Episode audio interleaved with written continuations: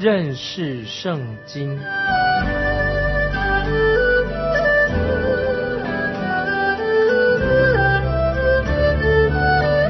认识上帝的话，把上帝的话带到全世界。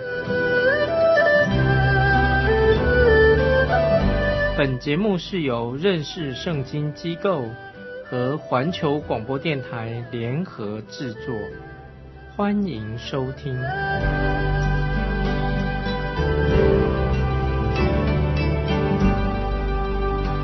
亲爱的听众朋友，你好，欢迎收听认识圣经。我是麦基牧师。我们看哈该书，旧约的哈该书第二章第十节。哈该书二章十节，大利乌王第二年九月二十四日，耶和华的话临到先知哈该说，二章十节。那么这是神透过哈该给他第四个信息。听众朋友要特别注意，神说话的日期是契合大利乌王做王的期间，先知哈该说话。大利乌王是一个外邦的统治者，外邦君王。因为那时候北国以色列以及南国犹大都亡国了。那么说话的日期是什么时候呢？就是在主前五百二十年十二月二十四日啊，这是神说话的时期。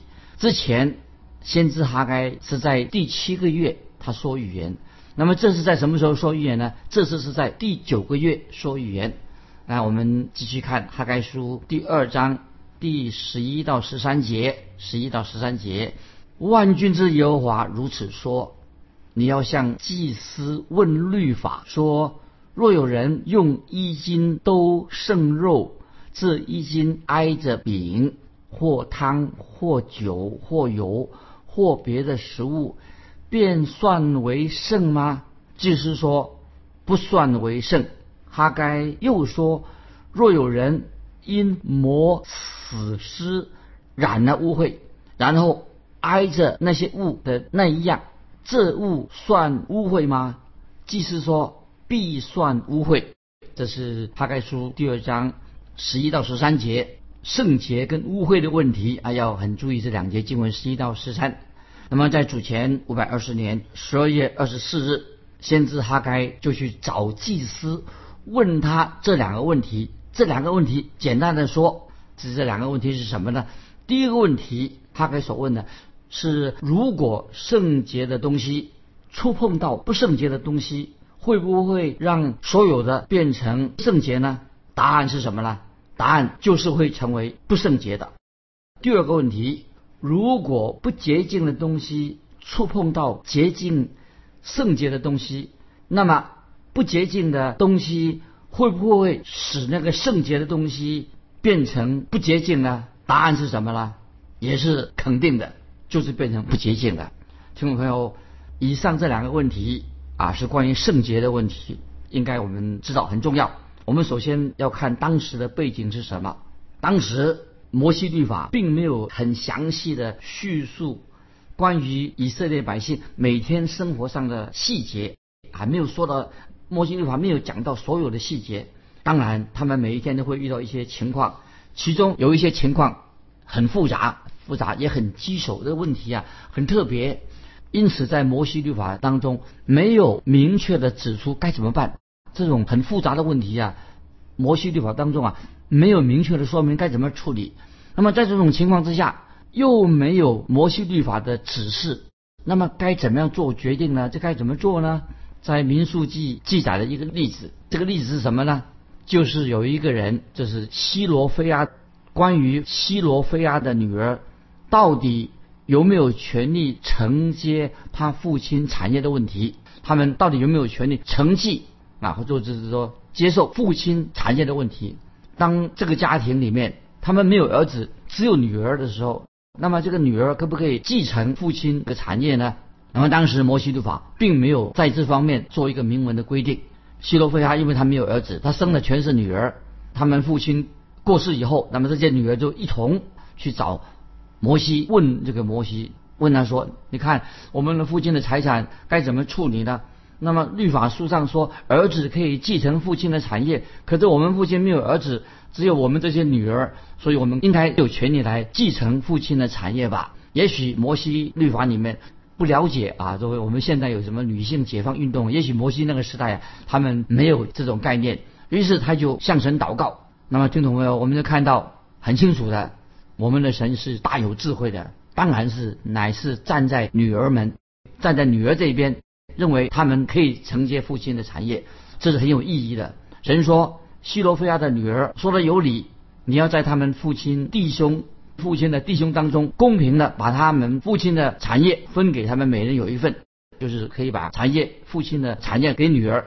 所以这一项特别的问题呀，得到了圆满的解决了啊！所以听众朋友，这是让我们知道神的律法有的问题没有写的，可以按照一个原则来，神的律法的原则来解决。神的规定，神的律法，目的是在哪里？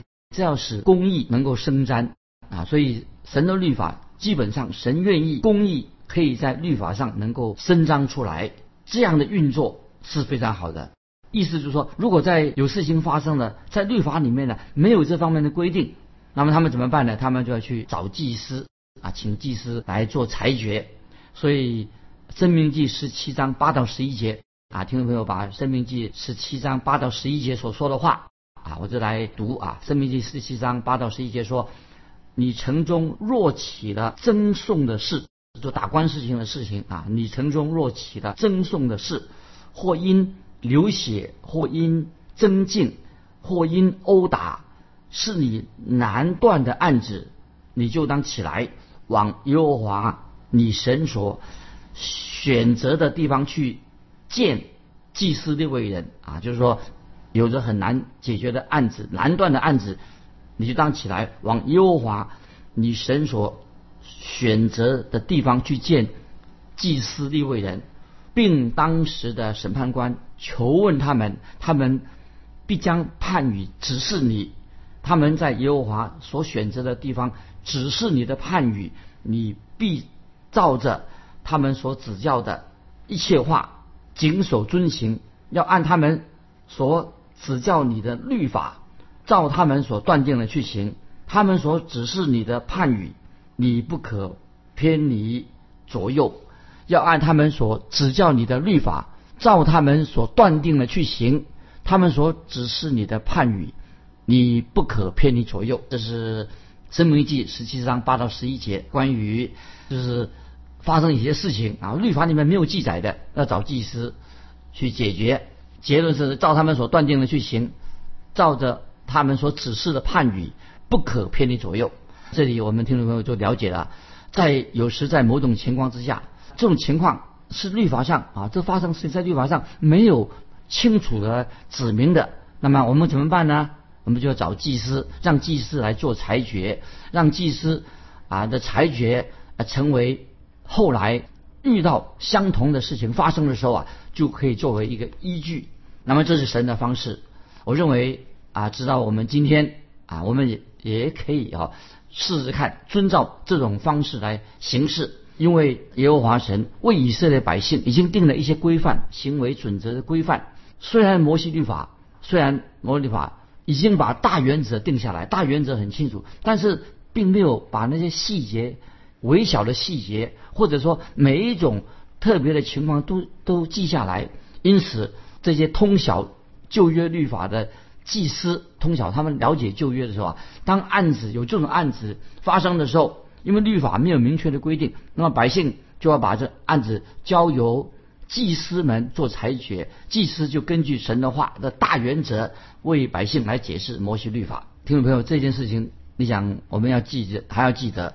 哈该书啊，因为我们现在查考哈该书，哈该书写在什么时候啊？是在以色列百姓被掳之后，被掳了七十年之后，就有一小部分的以色列百姓，这些渔民啊，以色列渔民，他们回归到故土啊，少部分人回归到神的应许之地，回归故土。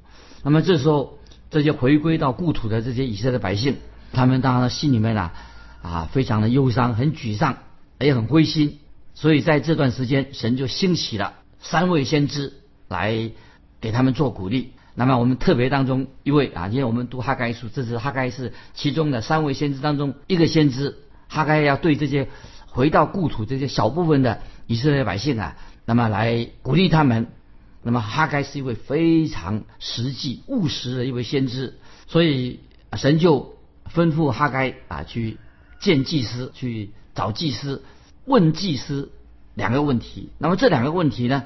在摩西律法当中没有明确的规定，所以当这些被掳的以色列百姓，那么他们回归到耶路撒冷的时候啊，开始他们对于重建圣殿开始的时候啊很有热情啊，讲到这个重建圣殿热很充满了热情，但是经过十五年以后，耶路撒冷仍然啊没有做好的建设，还是像一片废墟一样。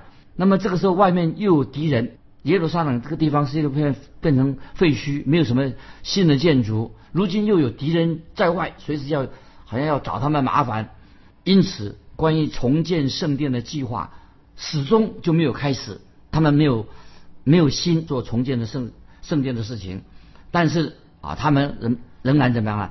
啊，这些以色列回归的百姓啊，他们都自我安慰，他们自我说：“哎呀，现在现在什么不是？”兴建圣殿，圣殿的时机时候还没有到，所以关于哈该鼓励他们建圣殿的事，几乎什么停工了。因此，先知哈该在这种情况之下，啊，神就差遣哈该对这些回归的以色列百姓，鼓励他们，鼓励百姓，鼓励他们做做什么呢？一定要重建圣殿。于是，这以色列百姓就开始开开工了，重建要重建圣殿的。那么在重建圣殿的开始的时候啊，就有一群老的一辈啊，老一辈的回归的这些以色列人，就是老一老老一辈的人呐，因为他们看过从前的圣殿很辉煌，那就是所罗门所建的圣殿了，很辉煌很雄伟。那么他们因为他们看过以前的圣殿，所以开始吧啊，就流眼泪哭泣的。他们不但流流眼泪哭泣啊，回想所罗门的圣殿啊。那他们怎么说呢？哭泣的说：“哎呀，我们现在建的这个圣殿这么小，算什么呢？我们这个现在盖建的这个圣殿啊，这么的小。所以，虽然以色列百姓已经开始要建造圣殿了，要继续圣殿的工程的，百姓做了就开工了。他们说：啊，还算什么呢？这么小的圣殿，百姓仍然他们开工开那个做了三个月的时间啊，做建造圣殿的做了开始新圣殿做了三个月。”但是这个时候，以色列百姓啊，心里面呢什么？突然间，这是以色列百姓啊啊，心里面有一个贪念，起了贪心啊，那个内心里面呢，起了这种贪婪的心。百姓百姓怎么说呢？百姓就说：“你要我们啊，他也许对先知哈该说，你要我们努力的建造圣殿，做工重建圣殿。那么如果照你这样话说的话，那么神就应该祝福我们了，因为我们已经做了三个月了。那么按照你的话，我们重建圣殿。”也照着你的话去做了，那么神就应当会祝福我们了。那么我们听了你的话，可是去建圣殿，但是神并没有祝福我们啦。所以这个时候就很多谣言起了谣言了。那么这个就在这个时刻，这个时候神就差遣哈该去找祭司，问问祭司这两个问题。其实这两个这问的是不这两个问题，其实不是两个问题，就是一个问题。这一个问题有两面。以下接下来就是。问题的答案，问题是什么呢？问题跟答案是什么呢？问题是圣洁会不会接触到，或者传染传给别人？这是第一个问题。答案是什么？不会。记得圣洁不会传给一个不圣洁的人。意思就是说，原本不圣洁的东西啊，原来这个是一个不圣洁的东西，不会因为它接触到一个圣洁的东西就成为圣洁。就是原来这个东西是不圣洁的，当它。接触到一个圣洁的东西的时候，它不会自动的变为圣洁。所以意思就是说，圣洁是不能够传给人的，不可以把圣洁，圣洁是没有办法把圣洁不能够传给别人的。所以圣洁的人会因着接触圣洁的人变成圣洁。如果一个圣洁的人他接触到圣洁，成为一个圣洁的人，当然是了。一个圣既然他是圣洁的，接触又接触圣洁，当然答案是什么呢？可以成为一个圣洁的人，圣洁的结出圣洁变成圣洁，不圣洁的结出圣洁的不会变成圣洁。这个答案很清楚了。原本是洁净的东西，本来是洁净的，它接触到不圣洁的东西，那么就变成不圣洁的。所以这里一个原则要听众朋友要了解：当圣洁的东西接触到不圣洁的东西的时候，会使两样都变成不圣洁啊！这是重点所在，就是一个圣洁的接触不圣洁的也会变成不圣洁，所以这是一个重点。为什么？因为圣洁的，就算它是圣洁的，接触到不圣洁的东西，就会变成不圣洁了。所以强调圣洁跟不圣洁两个碰在一起的时候啊，两个都变成不圣洁了。那么这里我用一个医药医学的一个原理，跟听众朋友再做一个解释。在医学上，比如说麻疹，有人出麻疹了，麻疹是什么？是透过接触就会传染到麻疹的。那么所以一般来说。我们知道麻疹会传染的啊，麻疹会传染给别人。从一般的物质的领域也是这样的，本来是干净的水，那么有脏水接触到不干净的水，脏水使干净的水啊就变色了。所以脏水碰到干净的水，那么这个干净的水就变污秽的。所以在那个道德啊，在一般道德的原则上，这个是听众朋友这里要很了解的。在一个人的道德行为上，如果一个人的是邪恶。如果这个人的心是邪恶的，那么邪恶的心，这个人的心是邪恶，他绝对不会行善。所以在这个信仰宗教的领域上，这里要强调，听众朋友了解，在信仰宗教这个仪式上，记得仪式宗教的仪式不会把罪人的罪洗干净。仪式光有宗教的仪式啊，不会使一个有罪的人呐的罪可以洗净。神就把这样的原则应用在以色列百姓。身上啊，现现在我们要回到哈该书，哈该书啊，这个我们要跳跳几节经文。那么神，我们看神怎么样把这个原则应用到以色列百姓身上。我们看哈该书，先啊，我们跳到哈该书第二章十七节。注意，我们一起来看哈该书第二章十七节，在你们手下的各样工作上，我以旱风、霉烂。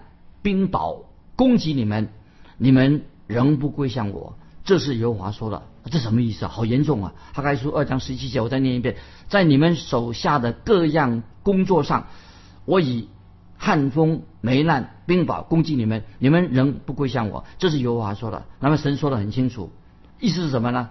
神说的很清楚：当以色列这些渔民、这些以色列回归到故土的这些人，这些以色列人。他们并没有啊，注意这些从被掳的以色列百姓回归，这些回归这些人回到故土的时候啊，他们并没有真心的回转归向耶和华真神，他们只是表面上遵守一些宗教仪式啊，他们表面上也是献祭的，那么他们就很期待借由这个宗教仪式这些献祭啊，期待神给他们祝福，但是神却没有。祝福他们，所以哈该书二章时间，神并没有祝福这些人。就算他们回归了，那么他们虽然有宗教，只有回归故土，但是他们没有真正归向独一的真正耶和华。他们只是遵守什么宗教仪式，但是他们却期待啊，神要赶快祝福他们。神没有祝福他们，所以听众朋友，这里要注意，宗教的仪式不会，你遵守一些宗教的仪式，不会使一个人变成一个圣洁的人。就意思说，你查查个药膏，查查你外表，你有受伤的，查个药膏不会改变一个人。尽管今天啊，有人以为说啊，教堂里面有什么圣水，就算你在圣水里面游泳啊，就是有一大盘的圣水，一池的所谓的圣水，你甚至你跳到里面去游泳，不会使一个人变成圣洁的人。尽管听众朋友，任何人他只遵守宗教仪式的外表啊，甚至他已经受洗了啊，教会有一些洗礼了，那么泡在这个洗礼啊水很久，洗礼的水池子里面很久，也不会使一个人变成一个真正神的儿女。所以听众朋友，也许我们今天这个时代很强调仪式，那么仪式是不是当然我们需要有仪式，但是不要过分太。强调啊仪式的重要性，那么以为说啊泡水里在洗礼的时候，在水里面泡了越久，那你就会变成圣洁的，不可能的啊！所以，但在听众朋友也不要误会啊，我麦基个人的意思，我认为当然我们需要有个仪式，仪式是重要，但是洗礼的仪式不会使你成为一个圣洁的人，也不会改变你的心，这是我要强调的。那么我们现在继续看这个哈该书二章十三节。哈该又问了一个问题啊。现在我们回到哈该书第二章十三节，我们看第二个问题。哈该书二章十节怎么说呢？哈该又说：若有人因魔死尸染了污秽，然后挨着这些物的那一样，这物算为污秽吗？这是哈该书二章是问的，哈该先是问的问题：若有人魔死尸染了污秽，然后挨着这些物的那一样，这物算为污秽吗？那祭司怎么回答？这是哈该问祭司的问题。祭司回答说：二章十三节下半必算污秽。那么这个处理这个哈该所问的问题是根据什么？利未记二十二章四到六节的，这说的很清楚。